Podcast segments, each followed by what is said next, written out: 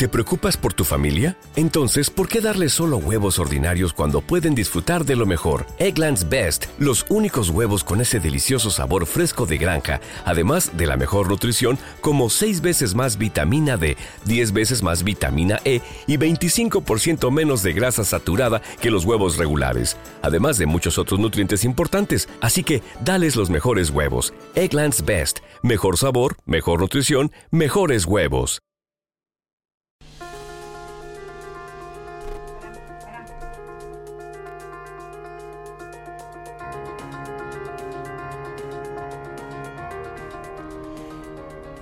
Antes que nada voy a pedir disculpas porque esta nota estaba pautada para ayer y por falta de, tiempo se nos, se nos fue complicando, pero nosotros contábamos al principio del programa que aquí en la República Argentina el 10,2% de la población tiene algún tipo de discapacidad. Y recuerdan, hace un tiempo conversábamos con familias, con, con mamás, con papás de, chiquitos con, con algún tipo de discapacidad que nos, nos ponían a nosotros en, digamos, eh, en conocimiento de lo tedioso que era poder renovar este famoso certificado eh, en el que consta que su hijo es discapacitado, ya sea para renovar una silla de ruedas, ya sea para un certificado para el transporte público, para un montón de cuestiones, sobre todo para la gente que no tiene movilidad. Bueno, los documentos digitales ahora tendrán la misma validez en tanto las condiciones de salud de su titular se mantengan y esto tiene que ver con evitar ese, eso de ir y tener que renovarlo permanentemente. Pero queremos saber bien si esto está claro, cómo se va a llevar adelante y demás. Está en línea con nosotros Fernando Galarraga, que es director ejecutivo de la Agencia Nacional de Discapacidad. Muy buenas tardes, Fernando, y perdón, disculpas por ayer, ¿eh? Hola, ¿cómo están chicos? Bien, mm, no se preocupen. ¿Cómo está Fernando? Bueno, ¿ha sorprendido o se esperaba este anuncio de ayer? Los certificados únicos de discapacidad ya no tendrán vencimiento. ¿Es así? Eh, sí, perfectamente, es así eh, y de alguna manera esta medida surge a partir de, del diálogo, de la permanente interacción que tenemos con familias, con personas con discapacidad, con organizaciones representativas del colectivo. Y el año pasado además nosotros tuvimos un proceso muy intenso de, audiencias públicas donde escuchamos muchas veces eh, y conocíamos esta, esta demanda eh, lo que pasa que también implementar toda una transformación del sistema de, certificación implica un, trabajo enorme de transformación del Estado mm. eh, y de articulación con las 24 jurisdicciones que también certifican junto con la agencia. Entonces eh, es un proceso que nos llevó un tiempo de, de implementación que va a demandar otros meses, por supuesto, para que estén completas todas las etapas, pero fundamentalmente a partir de hoy ya los, los certificados que se están emitiendo a partir de hoy ya no figura más una fecha de vencimiento, sino una fecha de actualización, que esa fecha no implica que se caiga ninguna prestación, que se caiga ninguna eh, de las eh, habilitaciones que el, que el CUD hoy permite, digamos, en la Argentina. Fernando, decís a partir de hoy, que se emitan a partir de hoy, ¿qué pasa con la gente eh, que ya viene con certificados y que tenía que renovarlo cada año o cada tiempo? Sí, para todos es igual. Eh, ah. quienes tienen hoy un certificado vigente, mm. eh, seguramente le dice una fecha de vencimiento. Esa fecha deja de ser fecha de vencimiento y pasa a ser fecha de actualización, pero antes de un tiempo antes de esa fecha, eh, el Estado se va a comunicar con ellos para coordinar esa, esa cita, coordinar esa, ese encuentro que es de actualización, digamos, ya no va a ser lo tedioso que fue la renovación. Actualmente o hasta la medida de ayer, digamos, renovar el certificado o sacarlo por primera vez era exactamente lo mismo. Mm. Y no tiene sentido que eso, no tenía ningún sentido que sea de esa manera. Mm. Eh, porque hay condiciones que no varían en la situación de una mm. persona. Digo, poner mi ejemplo, que soy una persona ciega y que no voy al oculista desde los 12, 13 años cuando, cuando perdí la vista. Claro, claro, eh, no varía, eso no va a variar. Entonces no, no es necesario que el Estado me vuelva a pedir eh, una ecografía de ojo, un fondo de ojo, y todos los estudios que se hacen eh, para determinar la condición visual de una persona, si eso ya es irreversible. Lo mismo con personas que tienen usan prótesis, que usan o que tienen síndrome de Down. Son hay miles de condiciones que no van a variar nunca. Son, son definitivas. ¿Y las que... Pero hay otras condiciones ah. que sí van a variar. el acceso al trabajo, a la educación, al transporte o a, muchas otras condiciones que necesitamos saber como Estado cuál es la evolución, incluso de la condición de salud, si hay un agravamiento o hay una mejora, todo eso es imprescindible conocerlo y por eso esta actualización, pero eh, hacer un trámite desde cero ni una fecha de vencimiento. Eh, Fernando, ¿cuánto hace que estás eh, como director ejecutivo de la Agencia Nacional de Discapacidad? Eh, yo asumí con, con, el, con nuestra gestión del gobierno de, Alberto y de Cristina en enero de 2020 como subdirector ejecutivo y en septiembre del 2020 me hice cargo de la, de la dirección.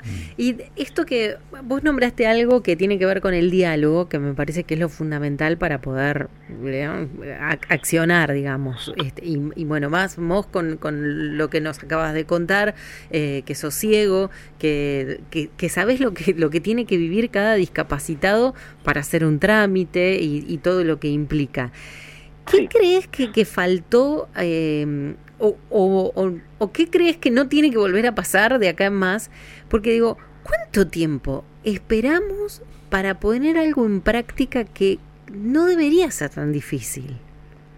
Y vos, como decís, bueno, charlando con la gente, viendo dónde estaba el problema, ¿qué se pudo implementar?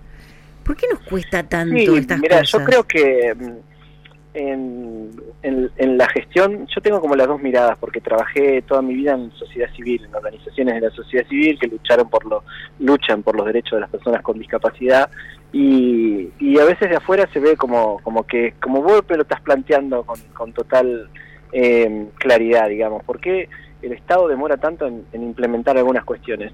Y, y, desde adentro yo te puedo decir que eh, en un escenario de, pandemia, en un escenario que nosotros encontramos de, desorganizado y No, pero no hablo de tu gestión. Hablo de años. No, no hablo de, puntualmente de tu gestión. Es más, en esta gestión se logró revertir. No, hablo de años, porque esto no es nuevo. Y digo, no, no, no es nuevo. Viste que nos cuesta ver esas cosas. También tiene que ver con que el certificado tiene un sentido para, para el Estado, fue creado, no es algo, una, no es una herramienta vieja el Estado, el certificado, eh, empezó a implementarse en 2009 de manera generalizada. La ciudad de Buenos Aires, por ejemplo, como jurisdicción, ciudad autónoma, adhirió al certificado recién en 2015. Entonces es un proceso muy, muy nuevo cuyo eh, ajuste, articulación con las jurisdicciones es algo que se trabaja permanentemente. Hacer esta transformación va a implicar también todo un proceso, por eso nosotros estamos metiéndole recursos, eh, hay un préstamo internacional del Banco Interamericano de Desarrollo que estamos terminando de cerrar, que el viernes vamos a tener el cierre, y, y, son recursos que vamos a dedicar a mejorar todos estos procesos porque tenemos que cambiar la lógica, no, no podemos pensar en un Estado atrás de un escritorio esperando que la familia, las personas con discapacidad venga a pedir el certificado, sino vamos a salir a, la búsqueda, vamos a acercar los procesos de certificación a, las personas, a las familias, recorrer el país, fortalecer los equipos, las estructuras, los equipamientos. Eh, me parece que es un cambio muy profundo que estamos impulsando. Eh, ojalá que, que, este proceso pueda realmente mm, facilitar eh, la vida de las personas con discapacidad en cuanto a esta herramienta que, por supuesto habilita el acceso a muchos derechos. Fernando, te, te quiero preguntar un tema técnico. Mira, se, se da que eh, la semana pasada mi compañera tenía que hacer reconocimiento facial para una aplicación. Y yo le conté que conozco una familia que tenía que hacer eh, también reconocimiento facial para la aplicación Mi Argentina con una persona discapacitada, que era casi imposible hacerle el reconocimiento facial. ¿Esto también lo han tenido en cuenta? Eh, lo estamos trabajando, acá hay varias, hay varias eh, patas metidas en el, en el eh, porque el, el, tema de la seguridad informática y de las herramientas disponibles es un tema complejo. Hoy estamos y, todas las herramientas de seguridad que para la confirmación de los datos biométricos son herramientas de reconocimiento activos. Mm. Esto yo lo tuve que estudiar y lo estoy aprendiendo todavía, ¿no? Eh, porque no soy experto en esas cosas, pero son de reconocimiento activo, es decir, la cámara te pide que vos hagas algún movimiento o que fijes la vista, que mires para arriba, que mires para abajo, eh, determinadas cuestiones yo no, no lo pude hacer nunca todavía. Claro, te eh, quería, en tu caso, ¿cómo haces, por ejemplo? No lo pude hacer, no lo, pude validar. Eh, nosotros, eh, como estábamos en periodo de prueba y todo eso, es como que para que yo probara el sistema, eh, sabiendo esta dificultad que, que, iba a quedar todavía, eh, que íbamos a arrastrar esta dificultad, nos salteamos ese proceso. Pero estamos trabajando, el RENAPER está designando, está desarrollando una herramienta con técnicos especializados, con otra, con otra, con reconocimiento biométrico que se llama pasivo.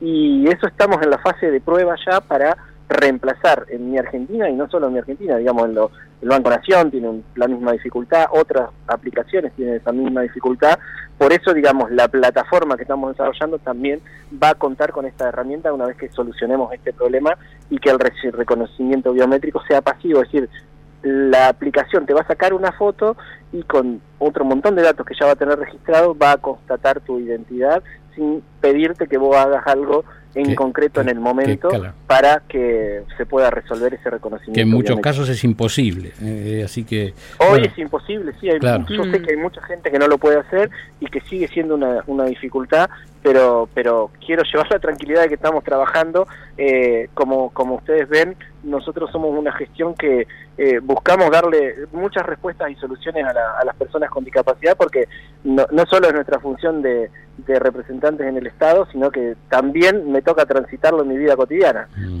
Así que eh, queremos terminar la gestión con esta solución también eh, materializada. Fernando Galarraga, director ejecutivo de la Agencia Nacional de Discapacidad, ANDIS.